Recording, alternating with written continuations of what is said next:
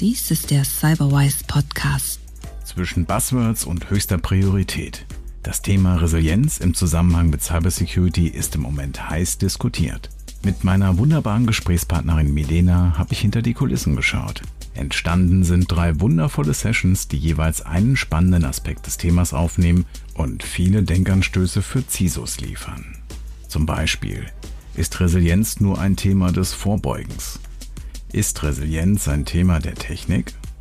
Ist Resilienz ein Thema, das beim Management bereits angekommen ist? Heute der finale Teil Rollenspiele.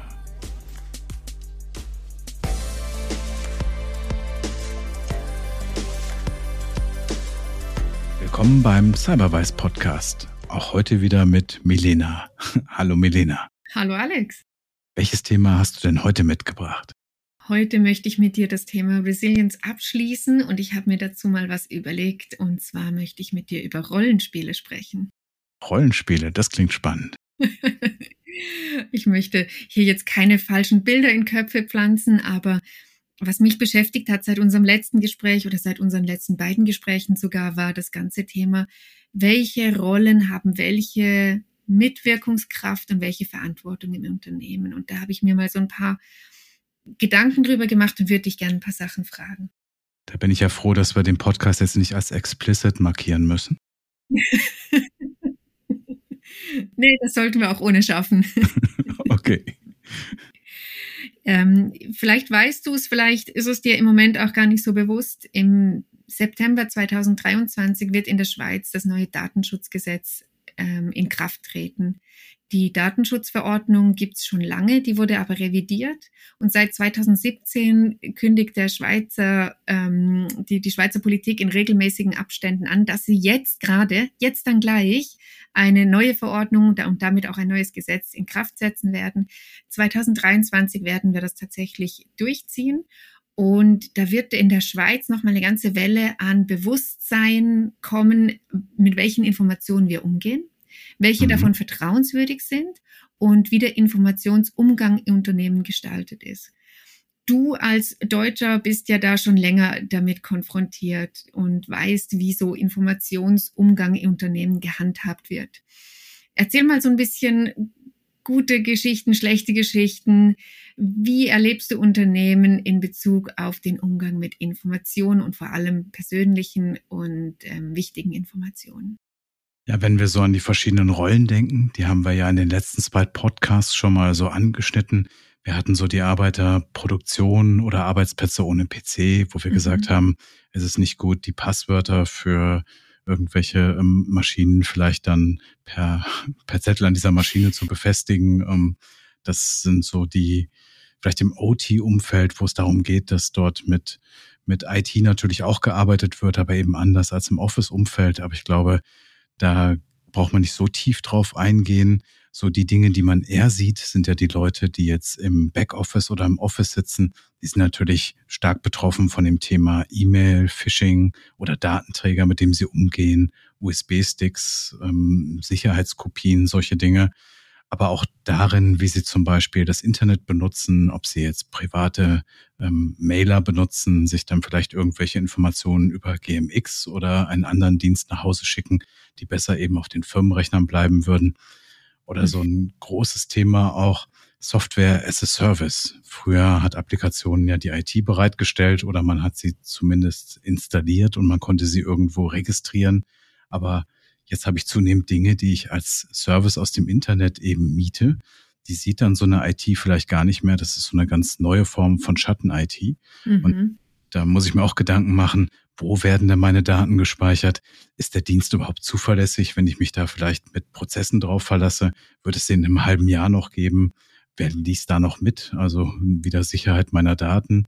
Und hm, ist das im Einklang mit dem, was ich mit Security im Unternehmen erreichen möchte? Und ist das im Einklang mit der Gesetzeskonformität? Also ich meine, wir haben den Anspruch an Privacy by Design und da darf eigentlich niemand mitlesen, wenn ich zum Beispiel Patientendaten verarbeite oder sonstige persönlichen, personenbezogene Daten. Meinst du, die, die Rollen im Unternehmen, die Software as a Service einsetzen auf Basis von irgendwelchen Daten, sind sich dem schon bewusst? Ich glaube, viele User hinterfragen das nicht. Die wissen nicht, wo die Daten gespeichert werden, dass sie dann vielleicht bei einem amerikanischen Provider liegen, wo sie nach Datenschutzgesetz aber nicht sein sollten. Also wenn ich dann mal schnell einen Dienst im Internet benutze, um zwei PDFs zusammenzufügen, da sind vertrauliche Patientendaten drauf, und dann steht in den Bedingungen von diesem Provider ganz bestimmt drin, dass er sich vorbehält, dass er diese Informationen auswertet. Aber das wird wahrscheinlich keiner lesen. In dem Moment hätte ich natürlich schon einen Datenschutzvorfall. Also muss ich mir da ja viele Gedanken drüber machen, wenn ich so etwas nutze. Wer bietet mir das an? Und gerade bei kostenlos, wir wissen ja, wenn es nichts kostet, bin ich das Produkt. Das wissen du und ich, das wissen die meisten Nutzer leider immer noch nicht. Dieses Shadow IT-Thema, dieses Thema, dass Unternehmenseinheiten einfach irgendwelche IT einsetzen, die sie nicht tun sollen, das schreit ja meistens nach Top-Down-Lösungen, nach Verboten, nach dem, dass das Management irgendwelche Restriktionen einbauen sollte. Die Rolle des Managements in deinen Cyber-Strategien, welche Rolle nimmt sie da ein? Es geht darum, das Thema vorzuleben. Wenn ich jetzt zum Beispiel als Führungskraft meine Mitarbeiter per WhatsApp über Firmeninformationen auf dem Laufenden halte und die Policy des Unternehmens sagt eben explizit, dass ich das nicht tun sollte, dann sollte ich das auch als Führungskraft nicht tun. Dann sollte man vielleicht eine Lösung nutzen, die das Unternehmen hat. Oder wenn es keine gute Lösung dazu hat, dann sollte man eine gute Lösung dazu einführen und sagen, mhm. wir brauchen so etwas. Wir brauchen etwas, was schneller ist als E-Mail. Also wirklich sich diesen Herausforderungen zu stellen das auch zu leben und nicht zu sagen, ja, Security gilt halt nur für den Fall, dass jemand kommt und nachfragt, aber nicht für den Fall, dass wir es anwenden in unseren Prozessen. Da zählt immer noch, was ist am schnellsten und was funktioniert am besten. Da sind dann Verstöße schnell vorprogrammiert und auch nicht nur Verstöße, sondern auch handfeste Inzidenz, die dann zu Problemen führen. Das heißt, das Management übernimmt die Rolle des Vorbilds und nicht des Verbieters. Absolut. Und es kommt auch darauf an, eben auf die Mitarbeiter zu hören, festzustellen, was brauchen sie, um ihre Arbeit zu machen. Denn wenn die Security etwas verbietet, wenn die IT etwas verbietet, aber die Mitarbeiter wollen es haben, dann werden sie Wege finden, es zu tun. Und dann habe ich viel weniger Kontrolle darüber, was passiert. Und deswegen ist es eine sehr gute Idee, Lösungen zu schaffen, statt Verbote zu machen.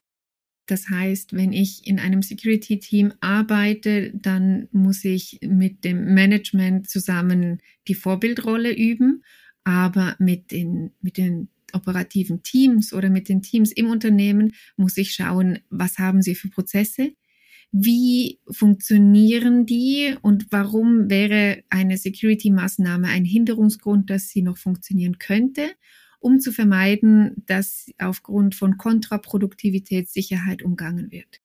Ja, ein konkretes Beispiel, wenn ich in der Werkshalle von den Mitarbeitern dort möchte, dass sie sich mit Multifactor Authentification einloggen, dann bekommen sie vielleicht noch ein extra Gerät dazu, das sie aus der Tasche ziehen müssen.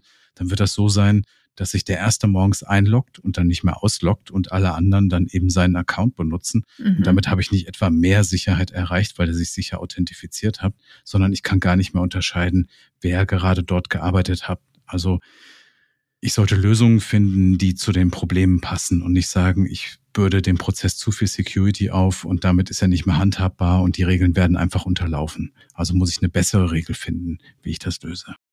In der, in der Verhaltensforschung gibt es dazu zwei Regeln. Das eine ist, ein neues Verhalten muss immer an ein bekanntes Verhalten anknüpfen und ein neues Verhalten darf nicht komplizierter sein als ein alternatives Verhalten, das in 20 Sekunden ähm, erreicht werden kann. Mhm. Also wenn ich mit irgendwas 20 Sekunden schneller bin als das, was, äh, was verlangt wird von mir, dann werde ich das tun, was ich ähm, in der schnelleren Reichweite habe. Und ich glaube, dass Sicherheitsmaßnahmen oft diesen Bogen massiv übersteigern. Zum einen sind es ganz neue Verhaltensweisen, die nicht an das anknüpfen, was ich tue. Und zum anderen sind sie, wie du es gerade gesagt hast, mit Multifactor Authentification, die brauchen einfach auch einen Moment Zeit. Kennst du Maßnahmen, die da helfen können? Weil wir kommen ja nicht drum rum. Wir müssen ja Multifactor machen. Wir müssen ja diese Sicherheitslayer einbauen. Also ich habe mir zum Beispiel für meinen Mac eine Tastatur geholt, die einen Fingerprint-Sensor hat, weil ich es einfach leid war, mein Passwort immer wieder einzugeben an der Stelle. Also es ist auch eine Multifactor Authentification, dass man einfach einen Weg sucht, der leichter ist, als dass ich dann so ein Gerät brauche, wo ich eine Nummer ablese, die ich eingebe, dass ich eben andere Maßnahmen habe. Vielleicht kann ich es einfach auf meinem Handy bestätigen. Das geht viel schneller, als so etwas zu machen. Also die Maßnahmen müssen so einfach sein, dass sie auch akzeptiert werden. Mhm. Und wenn ich jetzt anschaue, welche, welche Rollen in Unternehmen siehst du noch, die andere oder die spezielle Anforderungen haben an die Security-Prozesse? Wir haben da, ich nenne sie gern die Datenreisenden. Mhm. Das sind vielleicht die Berater oder Personen im Unternehmen, die zu Kunden reisen und ich habe das immer genossen, wenn ich dann im Flugzeug hinten saß und vorne war die erste Klasse, die Gilde der Strategieberater und man konnte dann von hinten sehen, welches Unternehmen gerade Probleme hat, weil da an den Präsentationen gearbeitet wurde. Also auch da ganz besondere Anforderungen. Wie gehe ich mit Daten der Öffentlichkeit um? Wie transportiere ich die Daten? Und wie sorge ich eben dafür, dass auch sowas wie simple Gespräche, was ich schon im Zug gehört habe an Telefonkonferenzen, die da geführt wurden, bestimmt ohne dass der Kunde wusste, dass gerade das ganze Abteil zuhört.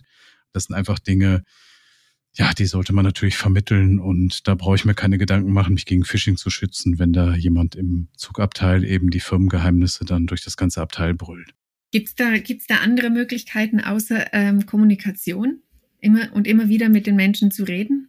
Es gibt natürlich die Möglichkeit, Verhalten zu sanktionieren, sprich zu bestrafen. Aber ich bin eher dafür, Verhalten positiv zu fördern, zu belohnen, das Richtige zu tun, zu belohnen. Also ich habe auch von Fällen gehört, wo Mitarbeiter abgemahnt wurden, die auf eine Phishing-Mail hereingefallen sind. Das ist natürlich höchst fraglich, sowas zu tun. Was wird das nutzen? Äh, Im Zweifel dass ein Mitarbeiter sich überhaupt nicht mehr meldet, wenn irgendwas Komisches passiert ist und damit vielleicht das Risiko für eine Infektion eher noch steigt. Also dann lieber Mitarbeiter belohnen und zu sagen, wir haben jetzt eine Phishing-Kampagne gemacht und wir haben eine sensationell gute Zahl gehabt und dafür gibt es, weiß ich nicht, ein Firmen-Event, ein Sommerfest oder sonst was. Also positives Verhalten belohnen, anstatt negatives zu sanktionieren. Vor allem in Bereichen, wo wir gar nicht zweifelsfrei sagen können, das war die Schuld des Benutzers. Das äh, kennt man aus der Kindererziehung. Also das ganze Rügen und Verbieten macht einen kurzfristigen Effekt und führt zu, zu dem Verhalten, dass man versucht, die Regel zu umgehen oder zu vertuschen und selten dazu, dass man die Regel gerne und nachhaltig einhält. Natürlich mhm. kann ich jetzt nicht für jeden Regelverstoß ähm, Applaus geben, oder versuchen, die Leute mit Zucker zu locken. Aber ich muss natürlich schauen, dass ich auf dem Gesamttonus immer in der positiven, in der positiven Welt bleibe. Mhm. Ähm, die Datenreisenden, die sind, die sind sehr offensichtlich. Kennst du, kennst du andere Rollen, die du besonders behandelst im Unternehmen?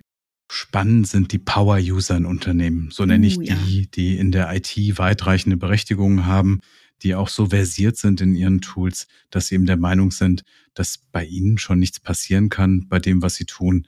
Da habe ich jetzt ganz aktuell ein Beispiel, wo dann jemand aus der IT sich ein Tool heruntergeladen hat.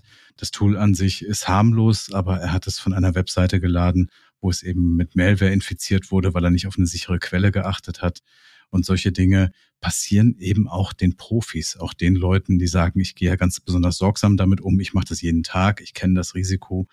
Auch den Leuten muss man immer wieder verdeutlichen, mit welcher Verantwortung sie dann da leben, weil sie auch mehr Berechtigung haben als andere und ihnen immer wieder mhm. sagen, dass an dem, was sie tun, noch viel mehr von der Sicherheit des Unternehmens hängt, als an dem, was der normale User täglich mit seinen E-Mails macht. Und auch sie werden an dich andere Sicherheitsanforderungen stellen, weil sie mehr Flexibilität in ihrem Job brauchen, weil sie sich nicht auf eine limitierte Zugangsebene ähm, einlassen können das bedeutet, man braucht sehr viel Empathie mit dieser, mit dieser Gruppe. Ganz besonders schwierig natürlich, weil die Leute überzeugt sind von dem, was sie tun und ja auch nicht vorhaben, irgendetwas Böses zu tun oder etwas zu tun, was der Firma schadet. Und dann kann durch Routine eben doch mal etwas passieren oder man überdenkt etwas nicht weit genug. Und dann ist der Inzident passiert und hinterher ist die Betroffenheit groß, aber vorher eben auch das Selbstbewusstsein. Das stimmt wir, wir haben das Thema Rollenspiele, wir haben die Rolle der Vorbilder, wir haben die Rolle derer, die sehr viele Daten mit sich tragen, wir haben die Rolle derer, die die Daten privilegiert behandelt. Gibt es noch Rollen, die sich vielleicht sogar gar nicht ihrer Verantwortung bewusst sind, die sehr viel defensiver mit dem Unternehmensgut umgehen und trotzdem extrem viel Aufmerksamkeit brauchen. Da wird es jetzt sehr unternehmensspezifisch. Mhm. Ich habe mich mal mit dem CISO unterhalten von einem Unternehmen, die Arzneistoffe herstellen. Und da gibt es dann Forschungsabteilungen, die zehn Jahre oder länger natürlich an Präparaten arbeiten. Und da ist die Frage, wie schütze ich dann das Wissen dort? Und das ist dann wirklich sehr, sehr schwierig, weil das letztendlich auch von einzelnen Personen abhängt. Da kann ich mir gar nicht mehr so viel Gedanken um technische Maßnahmen machen, sondern da kommt es eher darauf an, sich speziell um diese Personen zu kümmern. Und da greifen eigentlich über die technischen Maßnahmen hinaus, die man sonst hat, fast keine weiteren technischen Maßnahmen. Also mit keinem Data Leakage Prevention System der Welt kann ich verhindern, dass der, der jetzt zehn Jahre an einem Projekt arbeitet, einfach ähm, einem Konkurrenzunternehmen eben die Formel weitergibt, weil er bestochen wird. Also von daher ist es in dem Bereich sehr, sehr schwierig. Wenn ich ganz besondere Gruppen habe, wie jetzt in so in der Forschung zum Beispiel, dann muss ich mir eben überlegen, wie bringe ich die Leute dazu, so zu handeln, dass sie das Beste für das Unternehmen tun? Und das mache ich wahrscheinlich am besten, indem ich sie zufrieden mache. Das, das kann ich so sehr gut unterstreichen. Ich glaube, man kann da aber trotzdem noch was anschließen. Ein Thema, das mich in letzter Zeit sehr bewegt, ist das Thema Digital Footprint, vor allem im Bereich Forschung und Entwicklung. Man mag sich, glaube ich, heute nicht vorstellen, was die größte Suchmaschine der Welt alles über unsere Unternehmen weiß. Wenn man sich vorstellt, was durch Suchanfragen für ein Bild entsteht über die, die Arbeit einer Person oder die Arbeit eines IP-Ranges, kann man sich auch vorstellen, wie viel die Suchmaschine in der Auswertung nachher über die Unternehmensentwicklungen weiß. Und ich glaube, dass wir hier noch mehr Bewusstsein dafür schaffen müssen, welchen digitalen Footprint einzelne Personen über das Unternehmen hinterlassen, wo sie den hinterlassen und wie man den vielleicht eindämmen könnte. Daran kann man sicher noch mit sehr vielen Teams arbeiten. Das ist ein guter Punkt. Ich glaube, wir können derzeit froh sein, dass eben diese Anbieter in einem Bereich sind, der politisch und gesellschaftlich stark mit uns übereinstimmt.